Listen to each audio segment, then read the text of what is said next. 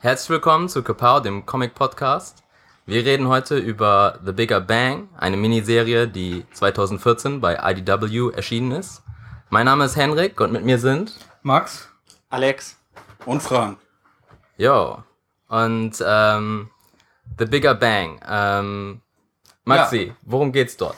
Ja, also The Bigger Bang kann man zusammenfassen, ist im Endeffekt eine universumsübergreifende Space Opera mit einem guten Schuss Superheldengehalt. So würde ich das zusammenfassen. Ja, ähm, ich würde gerne am Anfang einfach mal fragen, wie euch das Buch so gefallen hat. Und da fangen wir vielleicht mal mit dir, Alex, an, weil du hast das, glaube ich, auch ausgesucht für uns. Ja, ich habe das. Und bist großer Fan davon. Ja, ich bin ein großer Fan von dem Zeichner. Mhm. Ich kann seinen Namen leider nicht richtig aussprechen. Ich glaube, er ist Gokzilas, er ist ein Grieche mhm. und er ist jetzt noch nicht so lange im Comic-Business unterwegs. Aber ich finde halt sehr außergewöhnlich, was er da aufs Papier gebracht hat ist halt komplett analog alles entstanden und ich fand die Story nicht so stark, aber dafür die Zeichnung halt richtig stark. Ich hatte das Gefühl, die Story hängt so ein bisschen hinterher, dem krassen Zeichenstil, den er da. Kennst du von dem Zeichner noch irgendwelche anderen Werke? Nee, fast gar nicht. Ich habe den irgendwann im Internet gefunden und dann habe ich halt gelesen, dass er bei IDW einen Comic macht und dann war ich direkt hellauf begeistert und. Okay. Ähm, Frank, wie sieht's mit dir aus? Wie hat dir das Buch gefallen? Also, ich habe das Buch sehr kurz vor dem, vor dem Podcast halt erst gelesen, vor zwei Tagen. Und mhm. äh, habe halt in einem du Rutsch durchgelesen und war sehr begeistert davon, weil das eine gute Mischung aus äh, einem ernsten Thema war, mhm. aber so mit sehr humoristischen Sachen noch äh, gemixt zwischendrin und äh, mich hat auch der Humor teilweise so ein bisschen an Douglas Adams oder Terry Pratchett-mäßige Sachen erinnert und äh, es war sehr, sehr angenehm zu lesen und hatte trotzdem noch eine ganz coole, einen ernsten Unterton, der halt gerade zum Ende hin noch äh, die Tragik mit reinbrachte.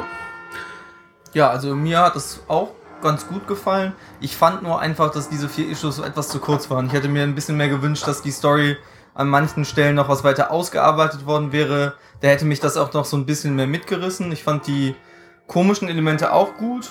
Und insgesamt hat es mich sehr an so eine griechische Heldensage erinnert. So an Herakles, also nicht Herkules, sondern Herakles, der griechische, die griechische Version davon. Und in dem Bezug, so auch als Space Opera, hat mir das sehr gut gefallen, weil es auch sehr stereotyp ist, aber es hat sehr gut reingepasst in dieses riesige epische Setting von diesem universumsübergreifenden Kampf und es geht um Liebe und um Hass und um Schuld und das ist eigentlich eine ziemlich gute gute Mischung gewesen, die mich die mich gepackt hat. Es hatte dann eben wie gesagt nur so ein paar fand ich Längen, wo es einfach gefehlt hat noch was Inhalt. Da hätte die Geschichte wirklich noch was weiter vorangetrieben werden müssen. Und der Zeichenstil hat mir auch sehr gut gefallen, vor allen Dingen die ganzen Weltraumszenen, die da waren, wenn verschiedene Planeten aufgetaucht sind. Das fand ich sehr schön ähm, dargestellt. Und es gibt auch immer so Panels, wo ein großer Kontrast ist zwischen so relativ krakeligen Grundzeichnungen, wo so viele Leute in einem Panel sind, zu dann einem großen Panel-Shot von einem Gesicht zum Beispiel. Das hat mir gut gefallen, dass der Kontrast da relativ hoch war. Und ja, also ich mir hat's wirklich gut gefallen. Also ich glaube, das große Problem dabei ist auch, dass es Creator-owned und da müssen die auch erstmal gucken, ob die überhaupt genug verkaufen, dass sie das weiterführen können.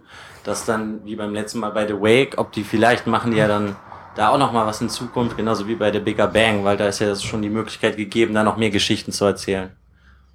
Ja, das stimmt wahrscheinlich, aber trotzdem wussten die ja ungefähr, wie viele Issues die rausbringen können. Die haben sich ja wahrscheinlich vorher festlegen müssen, wie viel dann letztendlich rauskommt.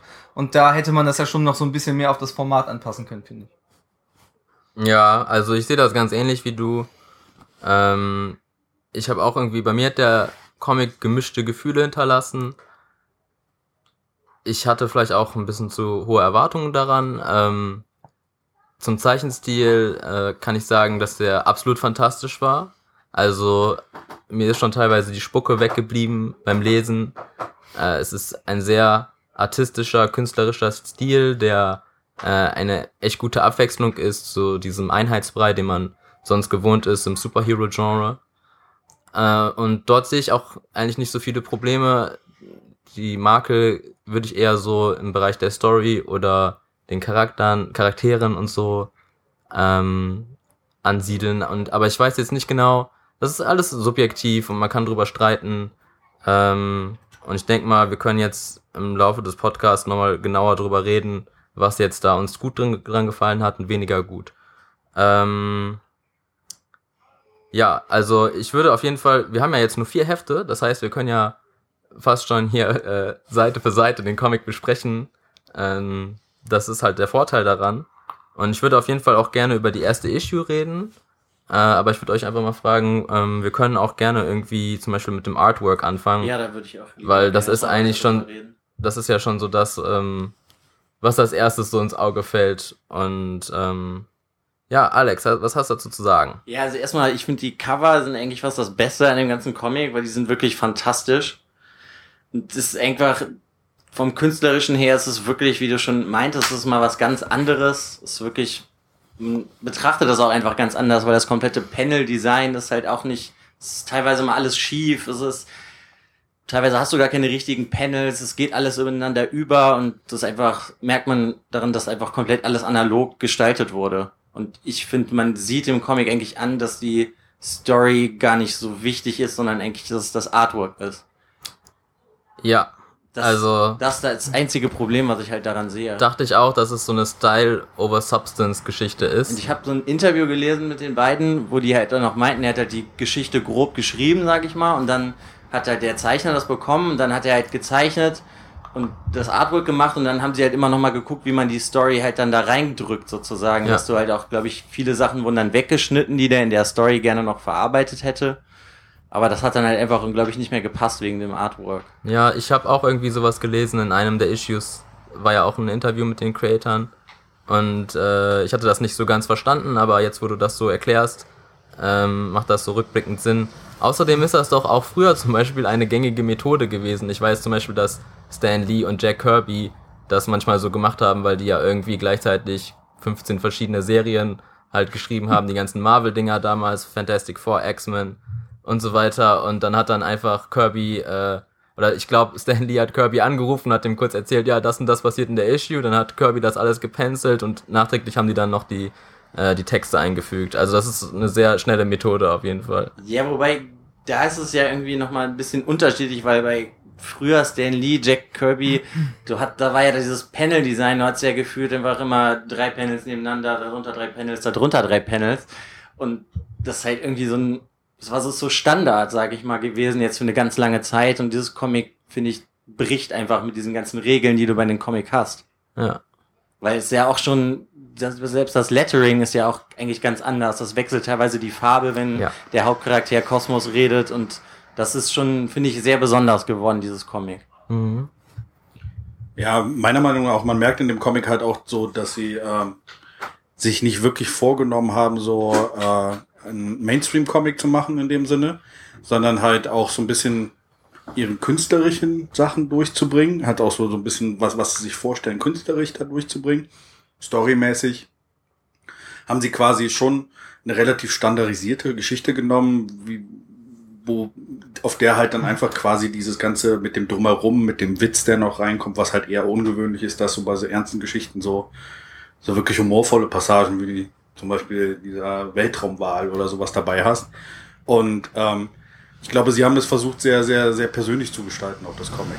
Also, dass es einen sehr persönlichen Touch von, von, von den ganzen beteiligten Leuten auch dabei ist. Auch gerade das Lettering. Ich glaube, sie haben ihm einfach gesagt, so mach, was du möchtest mit dem Lettering. Und äh, es ist, man merkt es halt, wenn der eine Charakter redet, also wenn der Hauptcharakter, ja, Hauptcharakter Kosmos halt äh, redet, dass, dass das Lettering dann halt äh, rot ist. Und ähm, wenn halt äh, Tulu redet, ähm, sind es so verzerrte. Äh, genau, wird so ganz verzerrt und ganz verzerrt und sowas und, so. und halt einfach auf, auf, die, auf den Charakter selber auch immer ein bisschen äh, angepasst. Und ähm, man merkt halt schon sehr, dass, dass es halt, ähm, dass sie sich quasi so ein bisschen auch darin verwirklichen wollten. Also, dass es nicht irgendwie eine Auftragsarbeit war in dem Sinne, sondern halt einfach so, lass uns das mal machen.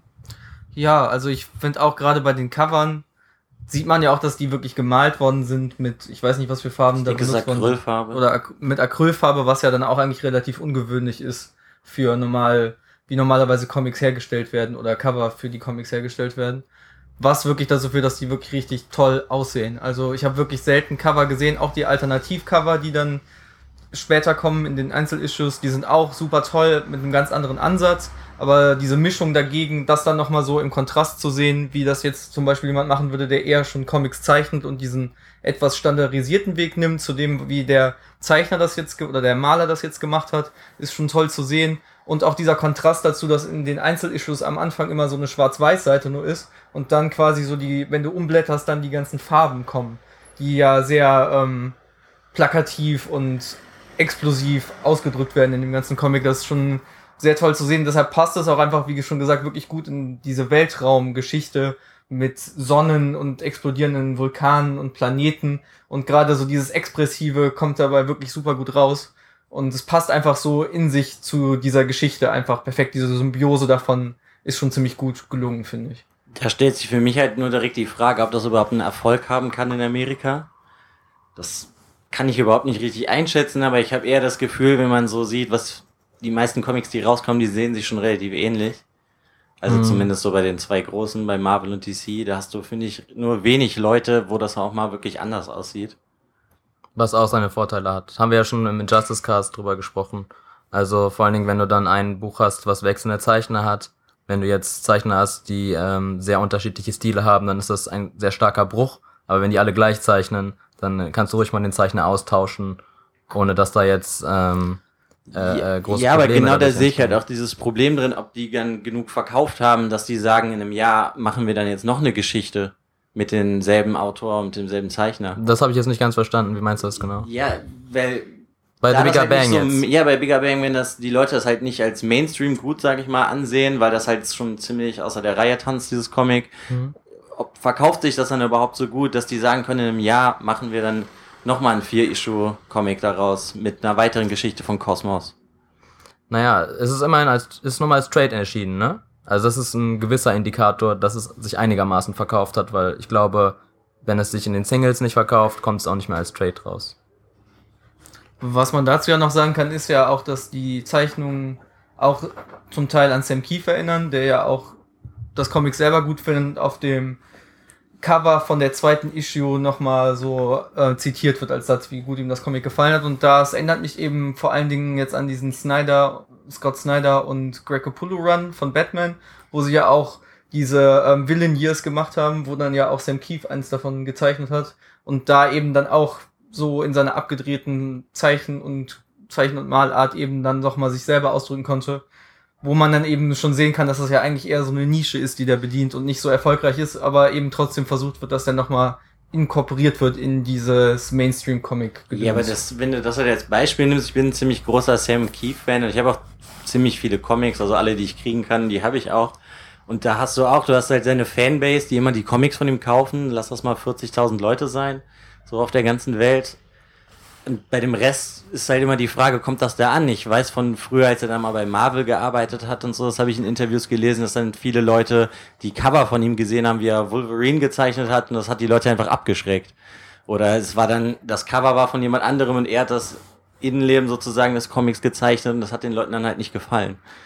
Weil das halt dann nicht dieser standardmäßige Kram war, wie Wolverine aussieht, weil das ist ja dann auch schon recht schwer wieder. Aber deshalb kommt sie auch bei IDW raus. Die bringen ja eher so Nischen-Comics raus in Amerika. Ja, klar, aber da stellt sich ja für mich halt einfach trotzdem die Frage, mhm. kann das in Amerika, wo ja die meisten Comics, denke ich mal, verkauft werden, überhaupt so erfolgreich sein?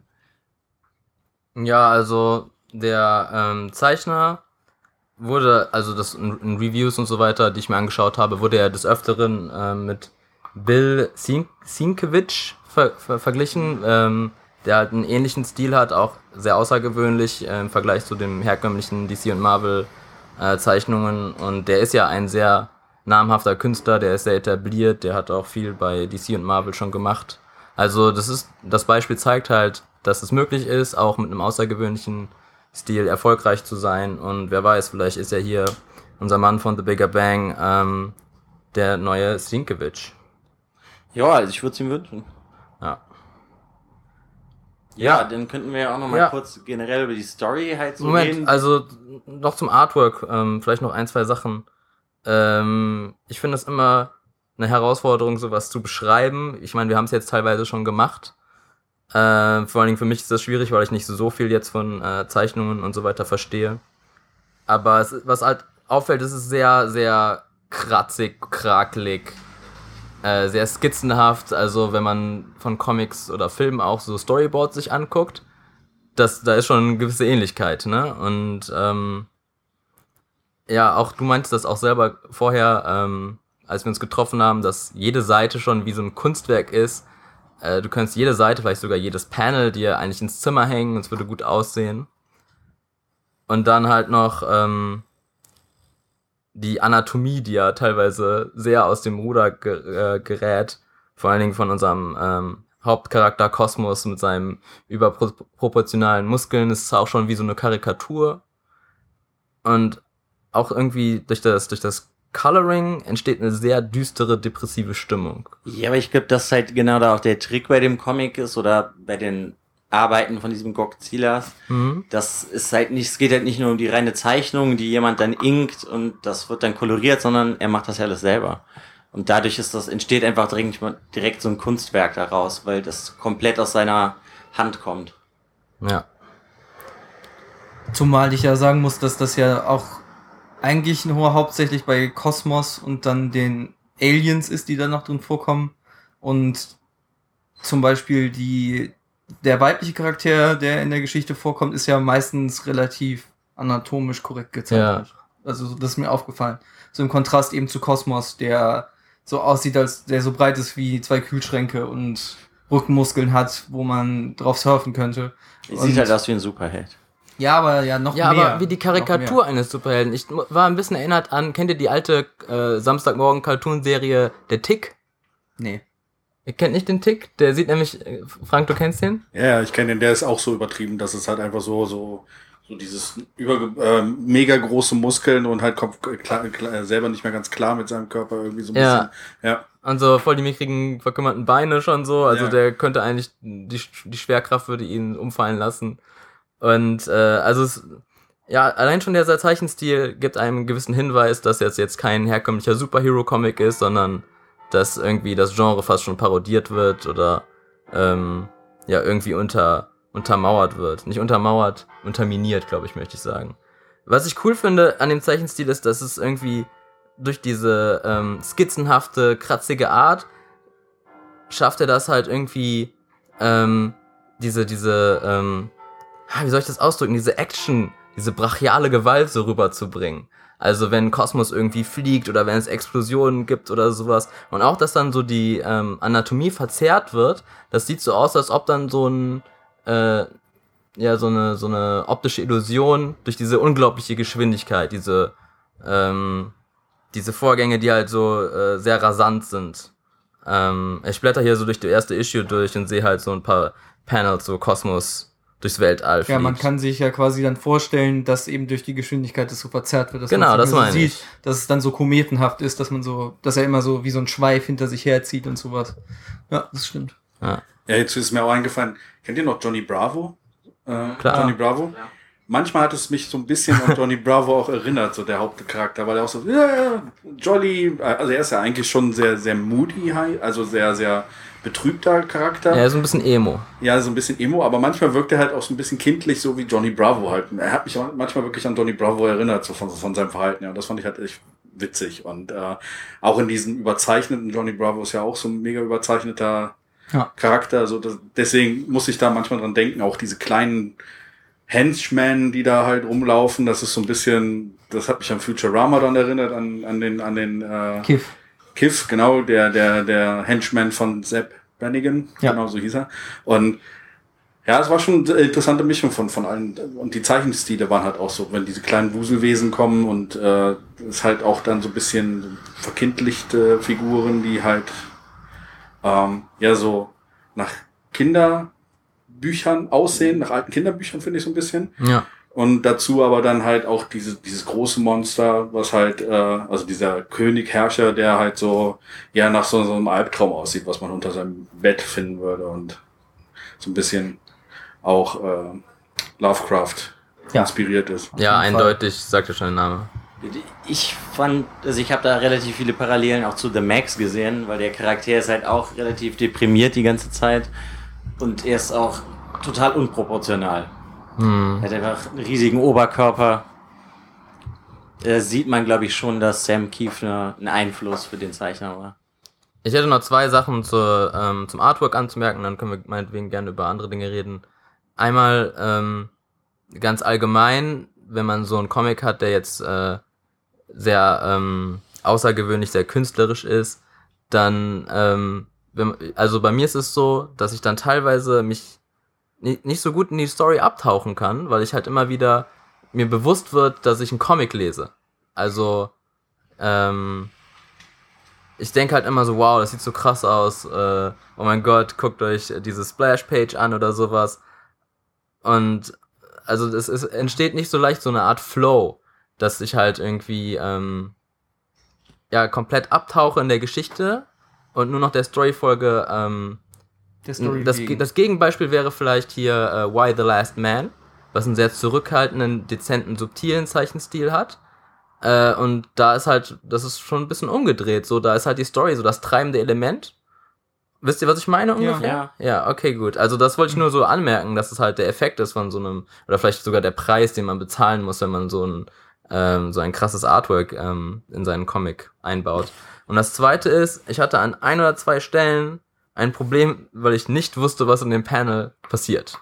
Ging es euch auch so? Erinnert ihr euch da noch dran? Also da finde ich dann, das ist für mich immer ein Problem, ähm, wenn ich nicht erkennen kann, was auf dem Panel genau stattfindet. Das ist so, als ob du einen Satz siehst, liest und der äh, Satz ist schlecht geschrieben und du verstehst ihn nicht. Und also ich habe da eine Stelle, die habe ich mir glaube ich sogar aufgeschrieben, aber ist jetzt. Meinst du diese Panel, wo dann die Charaktere ganz klein sind, so in der Mitte und die machen irgendwas und du siehst eigentlich nur so Schatten von denen und eigentlich ist der das ganze Panel so der Hintergrund? Äh, das weiß ich jetzt nicht genau, ob das die Stelle war. So ich musst du richtig hingucken, weil das habe ich nämlich beobachtet bei dem Comic. Da hast du halt teilweise Panel, wo irgendwas passiert ist, aber mhm. du hast alles so von 50 Meter weiter weg gesehen, dass die Charaktere wirklich nur so einen halben Zentimeter groß waren. Ja, also ich habe eine Stelle im Kopf, da glaube ich, da boxt der Hauptcharakter ein Alien, das dann stirbt. Und man sieht ihn, glaube ich, zuerst sieht man irgendwie das Alien, auf dem nächsten Panel ist der Kopf zu sehen, der auf der Erde liegt und der hat mhm. irgendwie so ein Aquarium oder sowas als Kopf und das ist dann halt kaputt nee, und läuft aus. Das, der, der, der will er eigentlich diesem Alien helfen und ja. das Alien rennt vor ihm weg, weil es Angst hat ja. und er fällt über einen Stein und sein, sein, sein Helm zersplittert und ja, äh, sein Hirn läuft aus und dann ist halt der Hauptcharakter wieder traurig, weil er wollte eigentlich helfen. Ja, okay, ja, so ungefähr hatte ich es dann auch verstanden. Dann Aber das Problem war halt, dass ich dieses Panel gesehen habe, nicht also was ist hier zu sehen so. Ich konnte es nicht erkennen und dann musste ich erstmal so zehn Sekunden hingucken und dann hat's geklickt und ich habe gesehen, ah, das ist der Kopf von dem, der kaputt ist.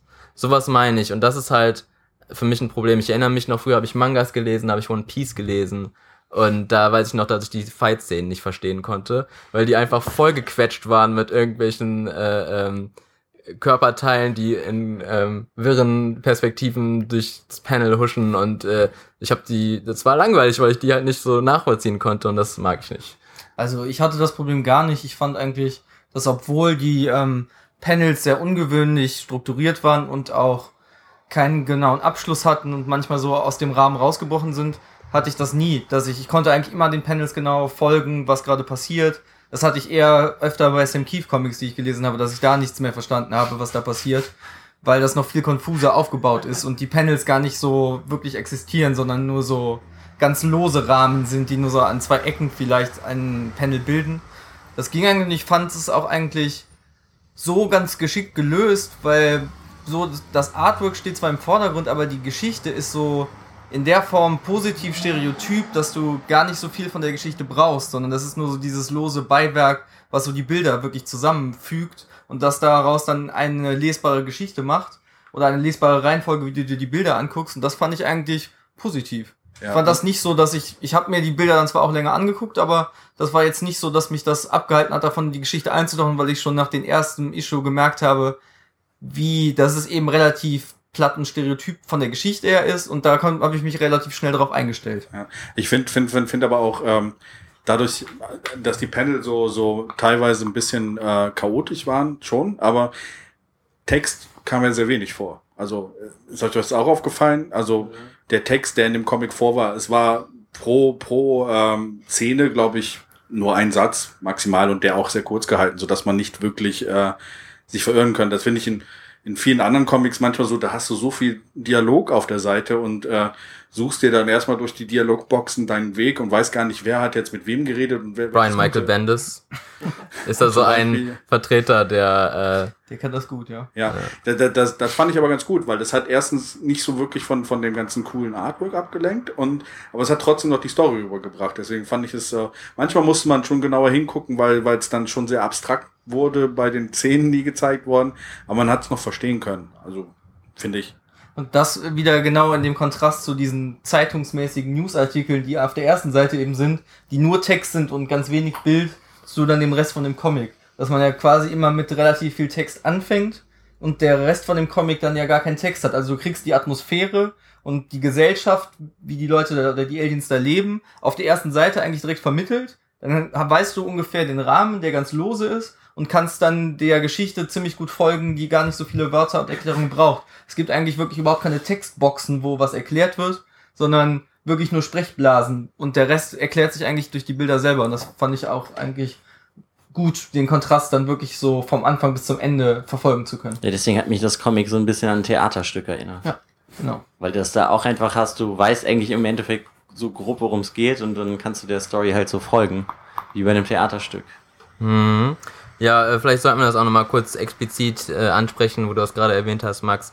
Äh, am Anfang von jeder Issue gibt es einen längeren Text, so einen Prosatext, der dann vielleicht noch eine Illustration hat.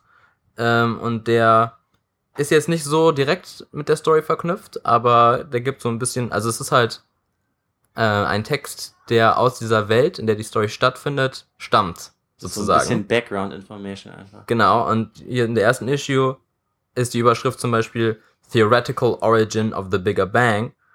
Und der Untertitel sagt From Issue 243 of Finding Truth in Science Journal.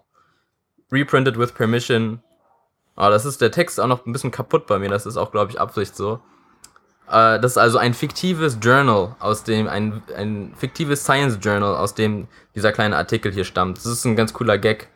Ähm, und diese, diese Texte sind auch, glaube ich, alle äh, sehr humorvoll. Genau, da gibt's dann eben auch nochmal eins, wo so Nachrichten, so Zeitungsartikelmäßig was über den Helden und den, Antag den Protagonisten und den Antagonisten erzählt wird. Und das ähm, reicht im Endeffekt schon. Und das fand ich eigentlich sehr gelungen gelöst. Das hatte ich jetzt auch noch nicht bei so vielen anderen Comics, die ich gelesen habe, wo sonst eigentlich immer komprimiert so viel Information meistens vorweggegeben werden muss, damit du dich in die Welt und die Geschichte einfinden kannst. Und das war hier genau das Gegenteil davon. Das fand ich sehr positiv. Ja, was ich sehr witzig fand von diesen Sachen, die halt da zusätzlich drin war, war diese eine Seite, wo die, die, die weibliche, ähm, der weibliche Charakter halt, glaube ich, Tulu gegenüber, äh, gegenübergestellt worden ist und das so ein bisschen so, ähm, so ein bisschen wie, ähm, wie heißt es noch, ähm, wer ist mein Herzblatt?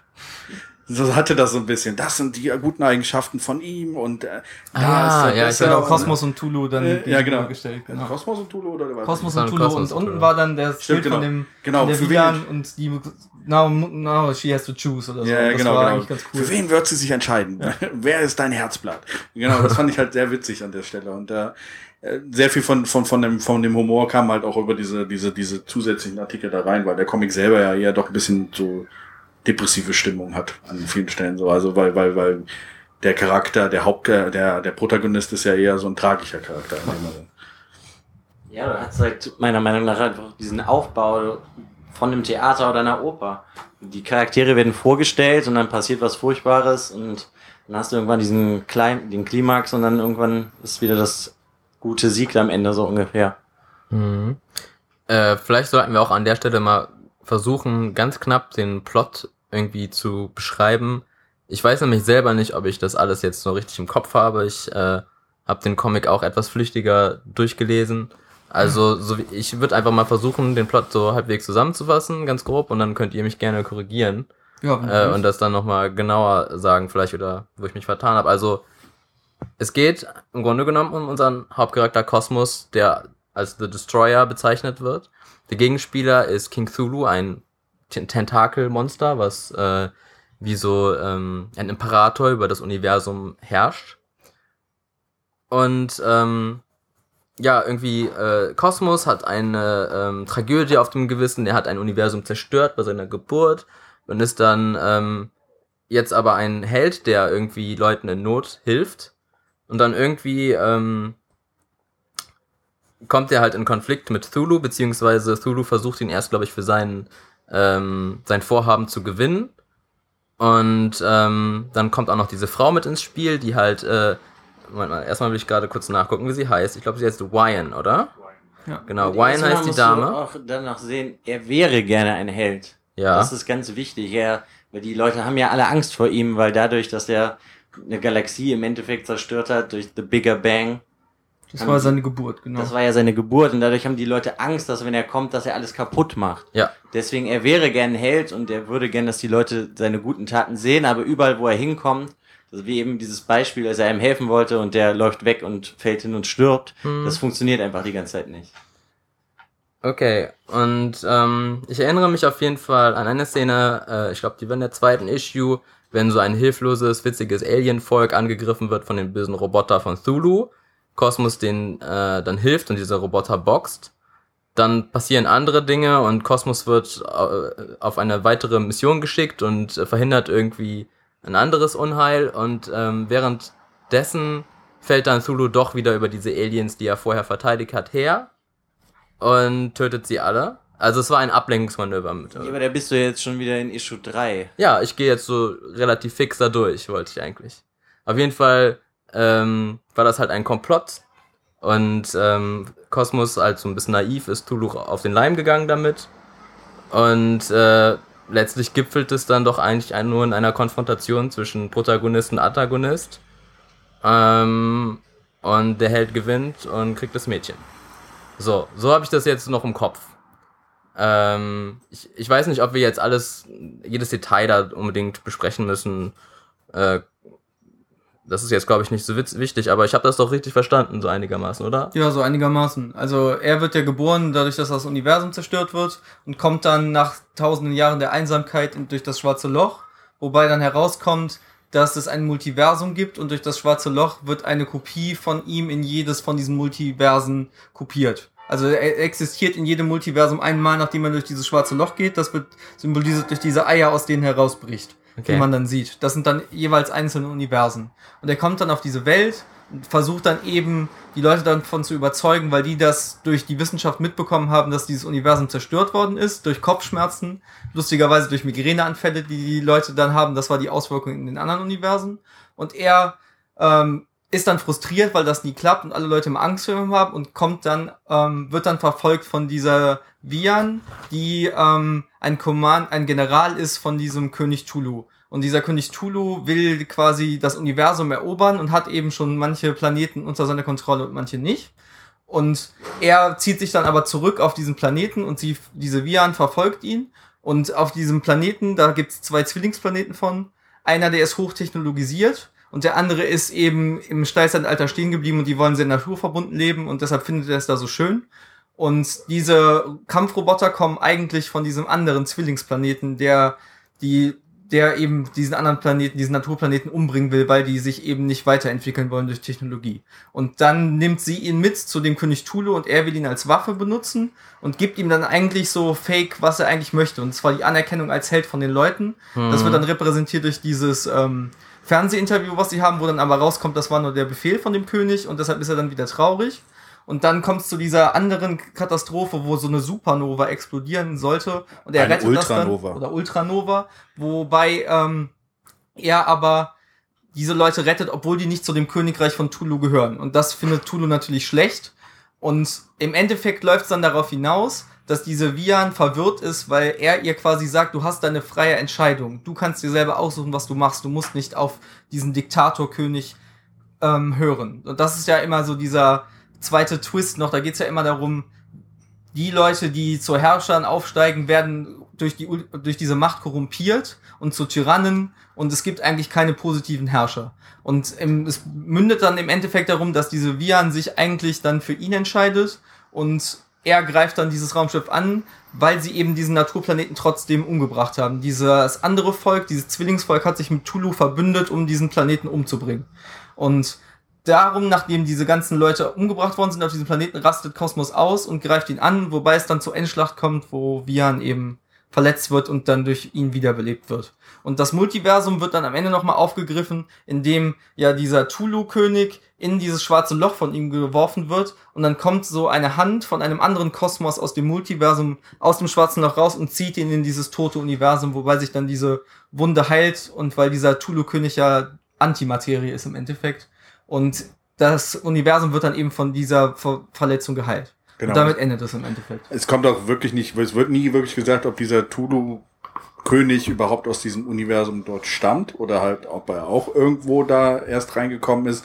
Weil er sagt ja auch am Ende, ah, die ganze Zeit konnte ich mich hier, als bei zu großen Schlag kommt, musste ich mich zurückhalten und sowas. Eigentlich auch, was, was Kosmos ja auch die ganze Zeit macht, er muss sich ja auch immer zurückhalten, weil er diese kosmische Energie in sich drin hat, die wahrscheinlich alles zerstören würde, wenn er es einfach rauslässt. Und auch dieser Tulu ist halt so, ah, jetzt siehst du meine ganze, meine ganze Macht, ich äh, kann mich endlich mal wieder breit machen. Ich kann auch ohne Raumschiff durch das Universum fliegen, was ja immer so als besonders mhm. dargestellt wird. Und ähm, ja, und auch diese, diese, dieser Konflikt zwischen den beiden ist ja auch eher so ein bisschen der Konflikt, der so ein bisschen zufällig entsteht, weil, weil, weil Kosmos am Anfang einfach äh, einen Planeten rettet, der eigentlich, wo der Vulkan ausbrechen soll, wo er diese Vulkanenergie absorbiert und der und man dann hört so, Tulu, na, was, der Planet, der sollte doch eigentlich zerstört werden von meiner Vulkaneruptionsmaschine und warum hat das nicht funktioniert? Und ähm, dann versucht er ihn halt auf seine Seite zu ziehen danach. Und äh, ja, er versucht ihn ja im Endeffekt zu benutzen. Ja, als Einfach Waffe. als Waffe zu benutzen. Ja. Da er halt so unglaublich stark ist und er sich sehr wahrscheinlich schon denkt, wenn man so jemanden starken auf seiner Seite haben kann, da kann man noch viel mehr erobern. Das denke ich mal so die Absicht von dem Bösewicht. Genau, und gleichzeitig wird ja auch gesagt, dass nur die beiden, die einzigen Wesen, die diese große Einsamkeit kennen, ist ja eigentlich Kosmos und Tulu, wobei dann eben sie einen Unterschied, eine unterschiedliche Schlussfolgerung daraus gezogen haben. Der eine ist gut und immer noch so etwas kindlich geblieben und der andere hat sich eben verkehren lassen dadurch, dass er mächtiger ist als alle anderen und ist dann böse geworden und zu dem Tyrannen. Wie gesagt, das ist ja so ein Thema, was immer aufgegriffen wird, was dann wieder rückführt zu so griechischen, antiken Theaterstücken und Sagen und so, wo eben Macht korrumpiert und Herrschaft dann letztendlich etwas Negatives ist und die Freiheit der Entscheidung ja quasi hervorgehoben wird nochmal, dass dadurch das Kosmos eben den Leuten im Endeffekt sagt, ihr müsst nicht das machen, was der eine will, ihr müsst das selber entscheiden. Und da gibt's ja nochmal diesen Bruch zwischen dieser Vian und ihm, weil sie für diesen Tulu einen Planeten zerstört hat. Aber sie wusste eben nicht, dass sie sich auch dagegen entscheiden kann, weil das vorher niemand gemacht hat. Und das ist so der letztendliche Konflikt zwischen eben korrumpiert, korrumpierter Macht und der unschuldigen Macht, die alles gleich und normal halten möchte. Das habe ich so herausgezogen aus diesem Comic. Die ist ja auch einfach der Charakter, der am Anfang böse ist und dann später gut wird. Weil sie halt sieht, was das Gute ist und dass man freie Meinungsäußerung hat und sich entscheiden kann für alles, was man will. Weil sie sagt ja dann auch im Endeffekt zu, zu ihrem König Sachen, die sie vorher nie zu ihm gesagt hätte. Mich wundert das ehrlich gesagt, wie gut du dich an das alles erinnern kannst. Äh, also als ich das gelesen habe, mag vielleicht damit zusammenhängen, dass ich das irgendwie so sehr spät und übermüdet vom Schlafengehen äh, mir reingezogen habe, aber mir ist das so viel irgendwie bei meinem Kopf hinweggegangen. Äh, ich meine, die Grundidee habe ich halt verstanden. Okay, das ist der Gute, das ist der Böse, der Böse versucht den Guten irgendwie äh, hinters Licht zu führen und solche Sachen, aber halt so voll viele Details sind mir nicht klar gewesen und ich weiß jetzt nicht, ob es an mir liegt oder ob es an dem Writing liegt, dass es ein bisschen wirr war. Ich fand auch zum Beispiel die erste Issue problematisch oder komisch. Ich weiß nicht genau, wie ich sagen soll. Aber ähm, ich war auf jeden Fall, ich habe einfach gelesen, habe gesagt, okay, das verstehe ich nicht, egal, ich lese weiter, vielleicht wird sich's äh, selber erklären. Äh, Frank, was meinst ja, du? Ja, also es ist, man, man wird am Anfang ziemlich ins kalte Wasser geschmissen. Ja. Es kommt dieser, dieser, dieser Text, so dass das äh, irgendwas explodiert ist und man denkt sich so, was ist explodiert, welche Galaxie ist explodiert, welcher Galaxie befinden wir uns gerade? Und dann kommen schon die Panels und du denkst dir so, okay, das kann nicht irgendwas hier in der Nähe sein, das ist irgendwas anderes, was ganz eine andere Galaxie, die halt anders funktioniert. Und man ist im ersten Buch so ein bisschen, also im, in der ersten, im ersten Paperback so ein bisschen was passiert gerade. Und dann so am Ende de, des ersten fand ich es aber schon so, dass man es dann gesehen hat. So dann warst du halt. drinnen und wusstest ungefähr, wo es hingeht. Genau, genau. Ja. Und äh, was ich halt auch sehr, sehr schnell gemerkt habe, Kosmos ist halt quasi auch äh, ein Charakter der ganzen Story, der auf Englisch Redemption sucht. Also mhm. quasi Vergebung. Ist, Vergebung. Genau, Vergebung sucht er halt, ist, ist, ist quasi durch, sein, so durch seine Geburt sind äh, Milliarden von Menschen gestorben. Das ist auch sehr schön am Ende der Comics immer noch mal. Ja, Menschen und, und diese ein, dieses eine Volk, was, ist, was sich gefreut hat und getanzt hat, als er, äh, als die, als der genau, Tod kam. Das war ziemlich toll. ähm, es ist halt einfach, ähm, er ist sich seiner, seiner Sache, also dadurch was seiner, seiner Schuld, die, für die er nicht wirklich was kann, weil er ja seine Geburt nicht beeinflussen konnte, bewusst und äh, versucht halt durch seine Handlung jetzt irgendwie gut zu werden und für sich auch dieses, dieses Gefühl zu, zu bekommen, dass er was Gutes getan hat. Und das ist ja auch interessant mit diesen, wie wir schon gerade gesagt haben, mit dem am Ende, wo man dann sieht, wie einzelne Leute aus verschiedenen Völkern das Ende, den Bigger Bang quasi erlebt haben, dass das eigentlich gar nicht so negativ wahrgenommen wird, weil es eigentlich gar nicht so schlimm ist. Es wird ja auch am Anfang immer gesagt, es ist so schnell gegangen, es viel schneller als das Universum erschaffen worden ist, ist es wieder zerstört worden von, durch diesen Bigger Bang. Und das ist eigentlich sehr positiv. Es gibt ja diesen einen teufelsmäßig aussehenden Truckfahrer, der einen scheiß Job hat, aber dann denkt er sich immer, ich wäre doch mal lieber zu Hause, zu Hause gewesen mehr, jetzt wo das Universum aufhört, aber es ist ja trotzdem positiv, weil am Ende, bevor er stirbt, sieht er nochmal dieses Foto von seiner Familie und auch diese Marsianer. Es hätte so viel sein können, aber es ist eben nicht passiert und damit ist es auch gut. Das, ich finde, das ist dann auch nicht so negativ porträtiert, wie man sich das eigentlich vorstellt, so diesen Universumsgenozid, der ja quasi passiert ist.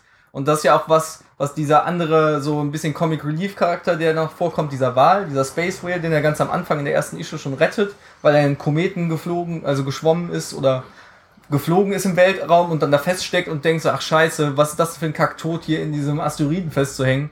Was soll ich denn jetzt machen? Und das Tolle ist eben für mich, ich habe den eben so gelesen, als ob er ein Deutscher wäre. Er, er redet, das Englische ist eben so geschrieben, als ob es Deutsch, als ob ein Deutscher schlechtes Englisch sprechen würde. Das fand Lala, ich, genau. who is sulking on me? Genau. He who saved me, kind yet feared. Ich habe mir das so wie Arnold Schwarzenegger vorgestellt. Ja, was meine ich? Aber es ist doch so ein deutscher Akzent oder Tiny Hand. Fearing you is lower Thinking, I think. Ja, bei mir ging, der, der hatte bei mir, als ich es gelesen habe, die Stimme von Christoph Waltz irgendwie.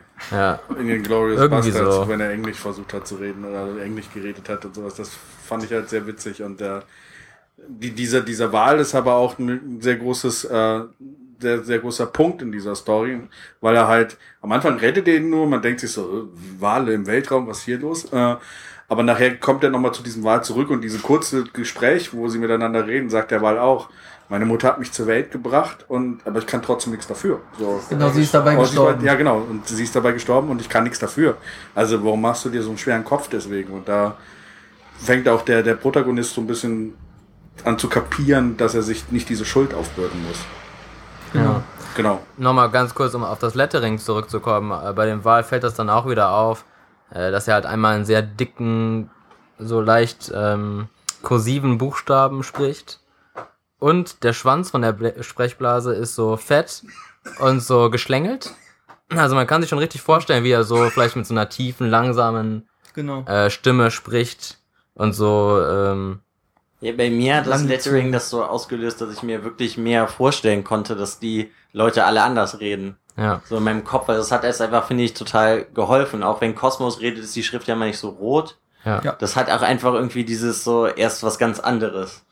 Die haben halt keine schwarzen Buchstaben. Genau, und dann auch gleichzeitig eben, dass er ja eigentlich sehr sanft redet die ganze Zeit und auch am Anfang, wenn er das erste Mal diese Viren trifft und dann das erste Mal eigentlich wirklich redet, wieder seit tausenden von Jahren das erste Mal, das finde ich, das kann man so richtig in dem Lettering nachvollziehen, wie das so, wie der Typ das gelettert hat, ist das genauso, wie ich mir das dann vorgestellt habe, wie man dann redet. Und genau im Gegensatz zu diesem bösen König Tulu, der dann immer so zwei, drei, vier normal gedruckte Wörter hat und dann werden die Sachen fett gedruckt, weil er eigentlich immer anfängt zu schreien. Er ist eigentlich die ganze Zeit immer nur irgendwas passiert gerade, dann ist er kurz zwei Sätze, zwei Sekunden normal, dann fängt er direkt an so, ah, so eine Scheiße hier, das ist gar nicht so, wie ich mir das vorgestellt habe, wir müssen hier noch was umbringen und das muss noch passieren und so und so und so weiter. Und das fand ich auch sehr toll rübergebracht und auch so diese ganzen Minions von ihm, so dieser Arschkriecher-Typ, der so wie Kiff ist und auch diese Rasse. Kiff von Futurama. Genau, Kiff von Futurama. Und auch diese andere Rasse, die so hochtechnologisiert ist, die ihre, ihren Zwillingsplaneten da umbringen will, die waren auch voll super getroffen und auch irgendwie lustig und gleichzeitig was bedrohlich. Und ich fand so diese Nebencharaktere hatten schon noch so eine viel größere Ausarbeitung in meinem Kopf als der Hauptcharakter, also als diese drei Hauptcharaktere, weil ich wusste, der eine ist gut, die Frau kann sich nicht, muss sich entscheiden, der eine ist böse, aber die Hauptcharaktere, diese Nebencharaktere, die dann eben auch gut oder böse waren, waren aber immer so lustig, twisted gemacht und das hat das Ganze nochmal viel lebendiger für mich gemacht in meinem Kopf. Das ist auch eins der wenigen Comics, wo das der Fall gewesen ist bei mir. Normalerweise ist ja immer so der Protagonist, Batman, Superman, was auch immer, der hat seinen Antagonisten und es geht nur um die Spannung zwischen denen. Und hier fand ich, ist so viel eingeflossen von dem, von der Gesellschaft, dadurch, dass das so undefiniert war, dass ich mir wirklich schon so viel vorstellen konnte und diese kleinen Leute und auch diese äh, Fernsehmoderatorin mit diesem riesigen Mund und so, das hat super toll gepasst und hat das, es war wirklich eins der wenigen Comics, wo meine Fantasie nochmal wirklich angesprochen worden ist und ich konnte da allen freien Lauf lassen. Es war nicht so festgebunden, wie das normalerweise bei Comics ist. Da habe ich das Gefühl, das liegt auch irgendwo daran, dass ziemlich viele Einflüsse in das Comic reingegangen sind. Weil der Hauptcharakter Kosmos, der ist ja schon so ein bisschen wie Superman. Also wenn man ihn das erste Mal sieht. Auch weil er das so viel, so viel Macht hat und, und beim Bösewicht bei Thulu, der ist natürlich von H.P. Lovecraft stark beeinflusst, weil so könnte man sich Cthulhu auch vorstellen. Ja, aber so nur namentlich und so nee, diese Tentakel. Ja, aber das, ja, ja das war's aber. Drum. Ja, aber das ist so ein riesiger Einfluss. Das ist, ja, das aber ist schon sonst, ziemlich toll. Ansonsten ist es so eine Cartoon-Figur, also ich finde diese Cthulhu-Anspielung äh, eigentlich ziemlich random bei diesem naja, Charakter. finde ich überhaupt nicht. Die ist ja schon mit Absicht gewählt worden. Und ich finde, weil das ist ja, Cthulhu stellt ja auch irgendwie das Böse dar. Und dadurch hast du eine ganz einfache Vorstellung. Und wenn du ihn das erste Mal siehst, siehst du schon, dass er das Böse ist. Weil wenn du die anderen Aliens siehst, die sind alle, die sehen einfach nicht so grausig aus. Wenn du auch wenn du so die Fresse von ihm siehst und die Augen, das ist, es stellt halt einfach dieses da. Und da geht's mir einfach nur diese Assoziation, die du hast, wenn du verschiedene Sachen kennst, wie das mit diesem Kiff-Charakter, dieser Arschkriecher. So, das kennt man andere Sachen und das beeinflusst dann einen beim Lesen und das hat halt in dem Comic super geklappt. Ich habe direkt verstanden, sozusagen, auch wenn es halt da nicht schwer war, das ist der Bösewicht und da kommt bestimmt noch mehr, habe ich mir gedacht, der ist nicht nur so klein, so der Thulu und da kam einfach für mich direkt diese Assoziation halt hoch, der wird bestimmt irgendwann so ein riesiges Monster werden. Was dann ja auch passiert. Ja, aber das habe ich mir halt am Anfang schon gedacht. Und ich finde, das ganze Comic hat relativ viele Einflüsse, zum Beispiel auch wie per Anhalte durch die Galaxie das ist halt irgendwie so diese, dieses Goofy-mäßige, so dieses Lustige mit diesem Space-Wal. Das erinnert mich dann halt auch an den Wal und an den Blumentopf, der durch das Weltall nach unten auf den Boden fliegt. Und der Wal, der fliegt doch auch im Boden und der hat doch dann seine Gedanken, bevor er stirbt. So, das, das meine ich ja mit diesen Einflüssen, die da total reinkommen. Die sind, denke ich mal, auch irgendwo mit Absicht gewählt worden, dass die Leute, die sowas ja eigentlich normalerweise kennen, die jetzt, gut, wenn du jugendlich bist, kennst du sowas, wenn, selbst wenn du den Film nur kennst von Per Anhalter durch die Galaxie und nicht die ganzen Bücher, kann man aber ziemlich viel rein assoziieren.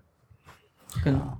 Ja, es ist, es ist so ein, so, so ein Potpourri an, an Popculture-Sachen so. Also es ja, sind genau, so, genau, so, es ist quasi die Popculture aufgegriffen worden von, von, von heutzutage, die halt sehr viel Einfluss hatten und äh, in diesem Buch halt wurden diese Popculture-Sachen für bestimmte Elemente halt einfach benutzt, so dass man halt die Story auch besser versteht, finde ich. Und gerade dieser Cthulhu-Charakter, so, ich meine, Cthulhu, Kosmos, Horror, äh, passt ja. Wir sind im Weltraum, Tentakel passt auch bei Cthulhu und äh, ich würde es mir irgendwie so ein bisschen, wenn es einen Comic gäbe, der nicht unbedingt so, so ganz ernst ist, würde ich mir Cthulhu so an der Stelle auch so vorstellen. So als überdrehtes, böses Tentakelmonster, was halt unheimlich viel Macht hat. Das, ja, ja. das meine ich ja mit diesen Einflüssen, die da reinkommen. Die haben halt die verschiedenen Einflüsse aus der Pop-Culture einfach genommen. Und dadurch hat er ja wieder was Neues gemacht. Das ist ja nicht der Cthulhu, den du siehst, sondern es ist ja nur Cthulhu. So, das, so, das, was ich einfach so schön auch daran fand, dass die ganzen Einflüsse zu was anderem wieder geworden sind. Weil du hättest ja auch das so schreiben können, dass der Kosmos einfach wie Superman ist. Aber er ist ja überhaupt nicht wie Superman. Ja, ich fand es eben positiv, dass eben diese Bildsprache eben wie schon gesagt, aus diesem anderen Bereich entlehnt ist und jetzt nicht, der sieht aus wie der Teufel und ist dadurch eben gut. Oder Kosmos sieht aus wie Jesus und ist deswegen eine positive Erscheinung. Das war gut gewählt und es hat mir auch nochmal verdeutlicht, wie wenig Raum man letztendlich heutzutage noch hat, um originell zu sein, um wirklich so genuine Ideen in ein Medium reinbringen zu können, weil es gibt schon alles und durch diese Stereotypisierung und in der Verbindung mit der Popkultur zusammen ergibt sich so ein stimmiges, flüssiges Bild für mich, was einfach wirklich positiv ist, weil man ja immer denkt, man kann ja nichts mehr Originelles machen und das ja eigentlich meistens als negativ angesehen wird, ist das quasi so ein umgedrehtes Beispiel dafür. Da ist es einfach gut und schlüssig in sich zusammen mit der Kunst zu, zu einem Endprodukt, einem guten Endprodukt geworden. Und die Sachen, die ich zum Beispiel bei The Way kritisiert habe, mit den Piraten, dass mir das zu stereotyp ist, ist hier, weil die Geschichte gar nicht den Anspruch hat, wirklich ähm, originell und neu und etwas ganz anderes zu besprechen, sondern dass es, wie gesagt, wirklich wie ein Theaterstück ist, konnte ich mich da viel mehr darauf einlassen, als ich das damals bei The Way konnte.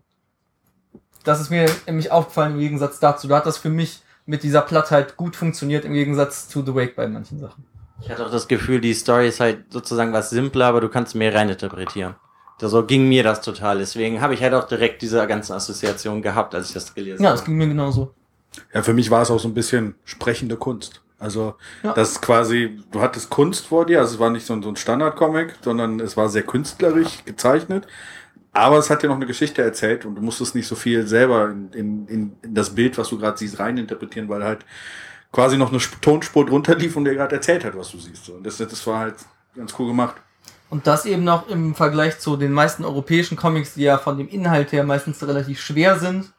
Und das dann eben noch so verpackt, dass du es auch leicht lesen kannst und danach nicht, wenn du jetzt zum Beispiel Maus liest, danach deprimiert bist, weil wie furchtbar war der Zweite Weltkrieg und mein Vater ist, war im KZ und so.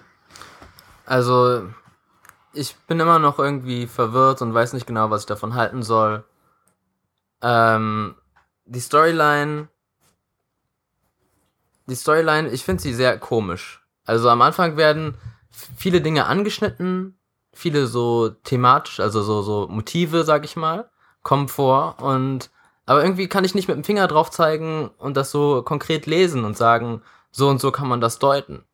Also zum Beispiel bei The Wake oder bei Injustice, den Sachen, die wir uns vorher angeguckt haben, da fiel mir das leichter. Ähm, auch zum Beispiel, als du was erzählt hast, äh, ich weiß jetzt, ich kriege die Details vom Inhalt nicht mehr ganz zusammen, aber mit ähm, äh, die ganze etwas depressive Stimmung und auch ähm, diesen Paralleluniversen und äh, da war irgendwas mit den, dass die Leute Kopfschmerzen kriegen. Genau, in dem Universum, wo das jetzt spielt, haben die Leute das Ende des einen Universums, wo Kosmos geboren worden ist, dadurch mitbekommen, ah. dass die Leute eine Erschütterung in genau, der Macht. Genau, aber die haben dann eben Kopfschmerzen davon ja, bekommen, okay. Migräneanfälle. Also irgendwie, da, das, da klingeln so meine Alarmglocken und ich denke so, oh, da, da steckt irgendwo eine Metapher drin, aber wie jetzt diese Metapher zu lesen ist, weiß ich nicht genau. Mhm. Und irgendwie das Buch hat halt am Anfang so, ähm, verspricht so eine epische Storyline zu werden und, und so voll bedeutsam und am Ende war es dann halt doch nur ein großer dummer äh, Fight zwischen Kosmos und Zulu.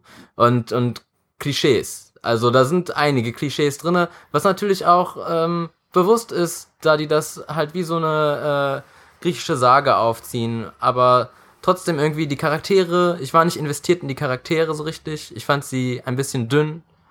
Ähm, ich fand die Story nicht so toll. Ich fand, aber das nicht heißt, dass das Writing schlecht ist.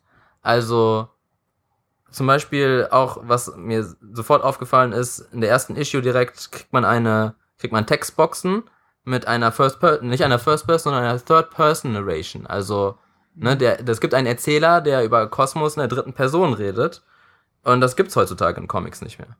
Also früher war das gang und gäbe, in 70ern, 80ern oder so, da kriegst du ständig irgendwelche Textboxen, wo halt ein Erzähler ist. Äh, manche Autoren wie Alan Moore zum Beispiel, äh, ich glaube bei, bei Swamp Thing macht er das auch, da hat der richtig wunderschöne Prose-Teile halt in diesen Captions drinne. Aber heutzutage hast du eigentlich immer so eine Textbox und dann ist dann da irgendwie so ein Batman-Zeichen reingemalt und dann ist das eine äh, Erzählung aus der ersten Perspektive. Die Gedanken dann von Genau, und dann ist das so, wie als ob Batman sein Tagebuch schreibt oder so. Oder manchmal ist es auch wirklich so ein Tagebuch mit so einer abgerissenen Seite. Und hier hast du halt eine Third-Person-Narration, was halt so ein bisschen so ein Throwback-Style ist, so, so 80er-Jahre-Storytelling. Und äh, das funktioniert eigentlich ziemlich gut hier und passt natürlich auch, weil das dann nochmal den Hauptcharakter so ein bisschen mysteriöser macht. Ich meine, du könntest das auch umschreiben und jetzt äh, statt dann he einfach I sagen. Das würde, glaube ich, ganz gut passen. Ich gucke gerade in einem Comic, ob ich irgendwie ein Beispiel finde. Aber tue ich nicht. Ah, doch, ja. Hier, he senses, das jetzt hier auf Seite 7, erste Issue. Da heißt es, he senses their fear as he flies into the volcano. He wishes he didn't deserve it. Bla bla bla. Und der könnte man genauso gut Ei sagen und dann wären wir halt in dem Charakter drinne. Aber das finde ich ist ja interessant, weil das ist ja dann nochmal dieser doppelte Rückgriff, der gemacht wird. Dadurch, dass das einmal diese Theater griechische Sagenstruktur hat, greift es dann in sich in der Comicgeschichte nochmal zurück und bringt wieder etwas hervor, was eigentlich nicht mehr benutzt wird, mhm. wovon die Leute abgebrochen worden sind, was aber nach wie vor immer noch funktioniert und dadurch ja dann nochmal eine andere Perspektive darauf bietet und dann die Geschichte dadurch ja nochmal anders erzählt wird. Es wird mhm. dann eben auch quasi, ich finde, bewusst darauf verzichtet, dass man so, weil man kann sich nicht mit Kosmos identifizieren, weil er das, das unschuldig, er ist quasi ein Gott, der unschuldig ist und gerade erst in diese Welt gekommen ist und gar nicht genau weiß, was er da machen kann. Und dann gibt's ja nur das Böse und dann gibt's die Frau, die quasi den Menschen darstellt, der sich entscheiden muss für das Gute oder für das Böse, für sich, für die freie Entscheidungswahl oder für das Schicksal, dem er immer nur folgen muss. Und das finde ich eben interessant. Das gibt dem Ganzen nochmal so einen anderen Twist. Das ist dann dadurch, dass es eben so platt gewählt ist und die, nicht diese, du nicht mitfieberst mit den Charakteren, hast du ja nochmal einen viel freieren Geist, um dich den anderen Sachen, die darum sind, zu widmen und bist nicht so investiert in den Charakter, dass du nur diese eine Ebene mitbekommst. Ja, das Problem war halt für mich einfach, ich hatte nicht so einen starken Anreiz jetzt das Buch zu Ende zu lesen, es weiterzulesen. Außer halt, ich will wissen, was der Zeichner hier noch abfreist und abfeuert, ähm, weil das war halt auch schon spektakulär. Aber also ich hatte auch nicht irgendwie, wenn ich am Ende einer Issue angekommen bin, dieses unglaubliche Verlangen, jetzt die nächste Issue zu lesen, wie das, das sonst bei gutem Storytelling oftmals der Fall ist. Ähm, und ja, ich, ich muss mich so ein bisschen, ein bisschen muss ich mich zwingen, das zu Ende zu lesen. Also ich, ich fand aber, also ich weiß nicht, wenn man das, mich hat das ein bisschen daran erinnert, diese tragische Komödien früher, wie sie halt ja. halt aufgeführt wurden. Am Anfang kommt halt ein äh, Sprecher auf die Bühne, ja. erzählt quasi die Geschichte, die jetzt passieren wird. So war es jetzt, sind diese ganz klassischen Aufführungen, Theateraufführungen. Hamlet zum Beispiel. Hamlet zum Beispiel, genau. Es wird halt, wir sind, wir sind, wir haben die und die Sachen, wir machen, äh, das und das passiert, das ist der Held unserer Geschichte oder die, der, der, die Hauptperson unserer Geschichte. Und dann quasi der Zoom auf, äh, Kosmos beziehungsweise äh, den Destroyer äh, und dann geht's halt weiter. Und ich fand fand's halt äh, dadurch, dass es so anders ist als, als, als alles andere, was es gerade im Moment aktuell ist und so ein bisschen auch so ein bisschen zurückgeht und ein bisschen klassische Elemente verwendet, hat hat es mich schon ein bisschen mehr angereizt, da noch weiterzulesen. Und es war halt auch schon, ich fand, fand in dem Comic ganz gut, ja, es war platt von dem, was es erzählt hat, aber das, was drunter lag, war immer ziemlich, äh, die Aussagen waren sehr, sehr, sehr rein und sehr pur. Also das, quasi dieses Entscheiden für, für gut, für böse. Du hast zwar so und so viele Menschen mit deinem Geburt umgebracht, du kannst nichts dafür. Du kannst trotzdem dein Leben noch gut gestalten und äh, was Gutes tun. Und ähm, Ryan, die sich dann halt auch dafür entscheiden kann, dass sie Freiheit hat und dass es dann um Freiheit geht und dass sie dadurch, dass sie sich für die Freiheit entscheidet und für die Freiheit auch stirbt und quasi dann von Kosmos wieder erweckt wird am Ende, kriegt sie auch noch eine zweite Möglichkeit, weil sie sich halt einfach für das Gute entschieden hat. Und das finde ich auch eben interessant, weil die heute, die Comics ja heutzutage, seit so Frank Miller und so, die, wo die Comics alle ernster geworden sind, geht es ja hauptsächlich immer nur so um Grautöne. Man zeigt ja immer nur eigentlich die Menschlichkeit der Charaktere, die man gerade sieht. Und es wird immer gesagt, es gibt nicht das reine Böse im Endeffekt, es gibt nicht das reine Gute, es sind alles nur Grautöne. Und darauf wird hier ja komplett verzichtet. Und das finde ich eben auch mal wieder ansprechend, das zu sehen, dass das immer noch funktioniert und mich auch noch so ein bisschen mitreißt und mir dann, wie gesagt, selber die Möglichkeit gibt, da so viele Sachen rein zu interpretieren, was ich jetzt gerade bei dem Podcast vor allen Dingen merke, wie viel ich darüber noch sagen kann, was ich bei Comics, wo ich investierter gewesen wäre, wo es so um diese Grautöne, um die Menschlichkeit der Charaktere geht, nicht immer könnte. Und das finde ich eben gut, dass das jetzt nochmal so rausgekommen ist. Und auch wenn ich auch das hatte, dass ich nicht unbedingt weiterlesen wollte, der Geschichte wegen, kann ich das aber trotzdem jetzt im Nachhinein noch mehr wertschätzen, dass ich diese interpretative Freiheit habe und mir quasi als Erwachsenem zugesprochen wird, das rein zu interpretieren, was ich will und nicht oft wie in diesem Grautönen-Gemengel, was man jetzt heutzutage oft hat, eben unterzugehen. Ja, aber es ist auch so eine Sache, also ich habe ja am Anfang Terry Pratchett und Douglas Adams erwähnt, es ist, also ich, ich bin auch ein großer Fan von, von, von Sachen von, von denen, weil es halt immer so eine gewisse Leichtigkeit darunter ist. Dadurch, dass es halt nicht ganz immer so ernst ist und immer noch so ein paar humoristische Einlagen zwischen sind, ähm, treibt es dich halt sehr einfach durch die Story. Und ähm, auch die, gerade Terry Pratchett hat, hat sich für jeden Roman, glaube ich, immer nur ein Motto ausgenommen, rausgenommen und um dieses Motto herum quasi dann das Buch aufgebaut. Ähm, und das kam mir hier fast genauso vor. Deswegen hat es mich auch so interessiert, das weiterzulesen, weil es war, Ich fand es sehr einfach zu lesen. Und ja, war's auch. ich fand es auch sehr interessant, um zu sehen, so, ja, was passiert denn jetzt am Ende? Und äh, was kann, kann Kosmos noch alles? Ich meine, man, man erfährt ja immer mehr auch über seine Kraft und sowas und wie stark ist er überhaupt und sowas. Das fand ich halt echt sehr interessant. Also ich hatte überhaupt keine Probleme, das Comic durchzulesen. Ich habe das Paperback, als ich es dann bekommen habe, letzten Monat in die Hand genommen. Ich habe es dann einfach, als ich fertig war, wieder aus der Hand gelegt. Ich habe es aber auch zweimal gelesen und da muss ich sagen, bei solchen Comics lese ich es auch einmal für die Story, dass ich nicht 20 Minuten mehr ein Panel angucke und danach habe ich es halt nochmal gelesen wegen dem Artwork. Und dann kann man halt dann auch viel mehr Sachen erkennen, wenn man es halt im Endeffekt zweimal liest. Aber da muss ich auch zu sagen, die meisten Comics, die bringen mich nicht dazu, das zweimal zu lesen. Und das Comic hat es da, dass die Story recht simpel war, konnte ich beim zweiten Mal sozusagen da durchfliegen und einfach mir nur das Artwork angucken, weil ich ja die Story schon kannte und da musste ich ja nicht nochmal nachlesen, ob ich irgendwas nicht verstanden habe, wie bei Grant Morrison teilweise. Ja, genau, das hatte ich auch. So, ich konnte mir das dann auch. Das fand ich war auch einfach mal was Schönes, was, was anderes. Und da ist es ja auch nur, sind ja auch nur vier Issues, vielleicht kommt ja davon auch noch mal mehr. Und was ich jetzt auch die ganze Zeit schon sagen wollte, in der ersten Issue habe ich das Gefühl, du wirst halt einfach in diese Welt reingeworfen, weil die auch gar nicht die Zeit haben, dir fünf Issues zu geben, um dir alles zu erklären, sondern du sollst einfach da reingeworfen werden. Und wenn dich das dann in der ersten Issue so gepackt hat, oder was auch immer dich dann in der ersten Issue gepackt hat, dass du dir die zweite, dritte und vierte holst. Das ist ja einfach der Sinn dabei.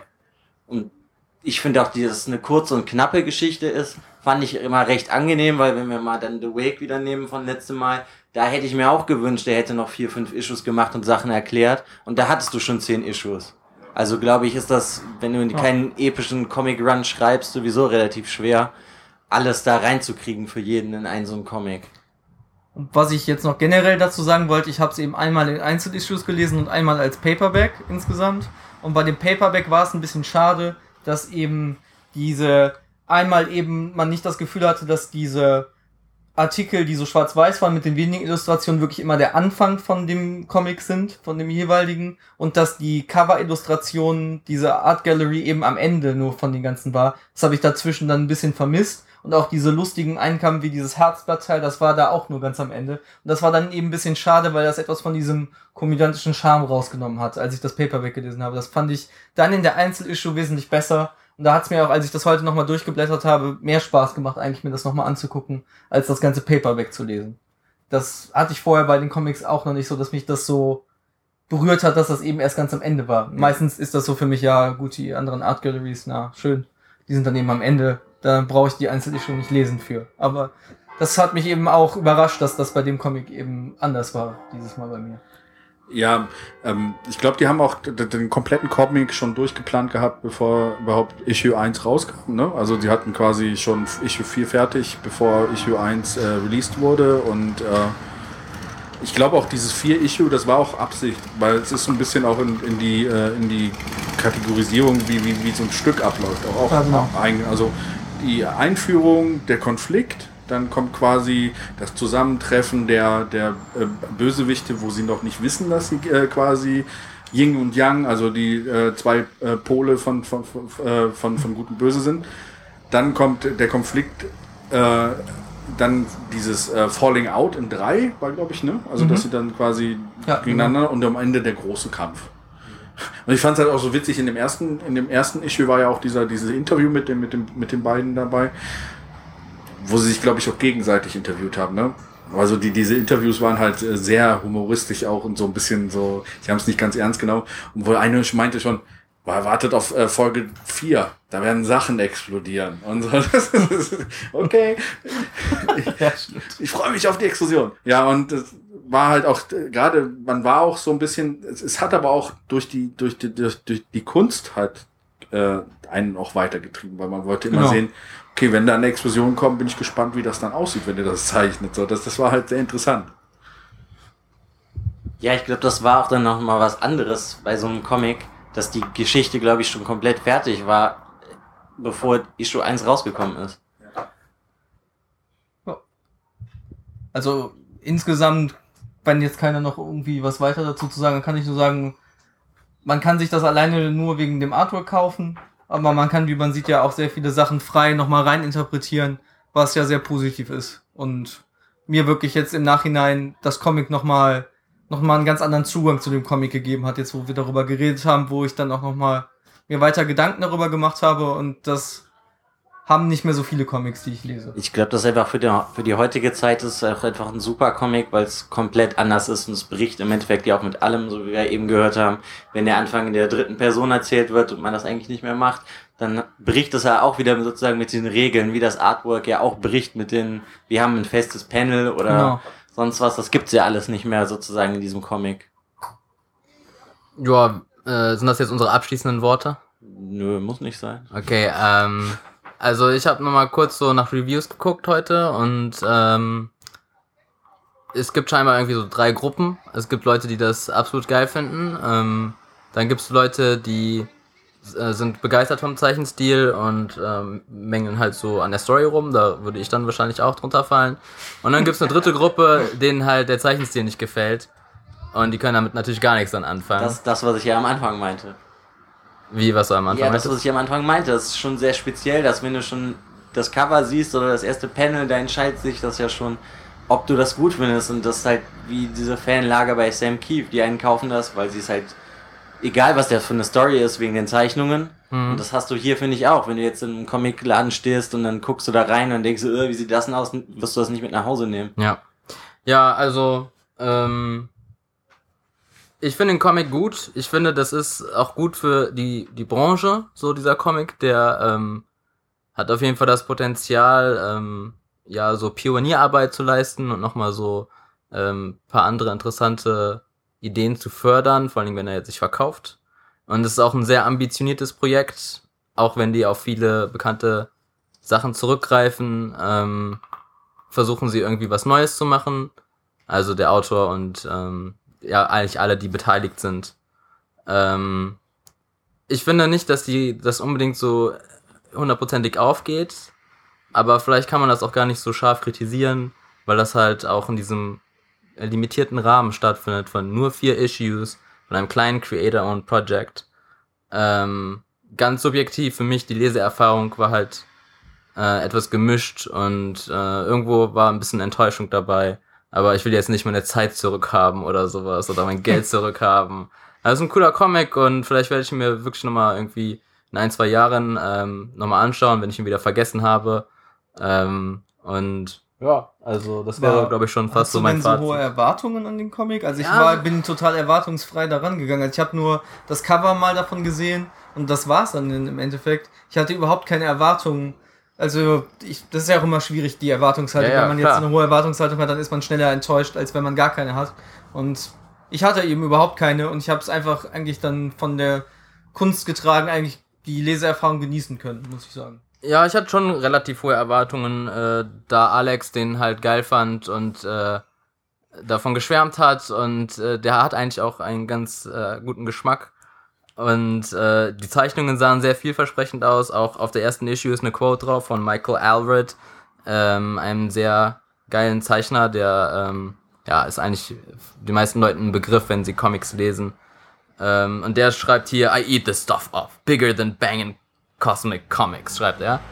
Und ja, auch wie die Story halt aufgebaut ist, äh, es, es, es scheint halt so ein Epos zu sein, der irgendwie so, so eine ähm, Schöpfungssage, wie so eine Schöpfungssage mhm. beginnt ist und so epische Ausmaße und ja klar, da kann man nicht so viel jetzt draus machen in vier Issues und ja, ist deswegen. Das, ist das Comic, ja, ist ja episch und sonst was, nur in ganz kleinen Formate. Ja, ja.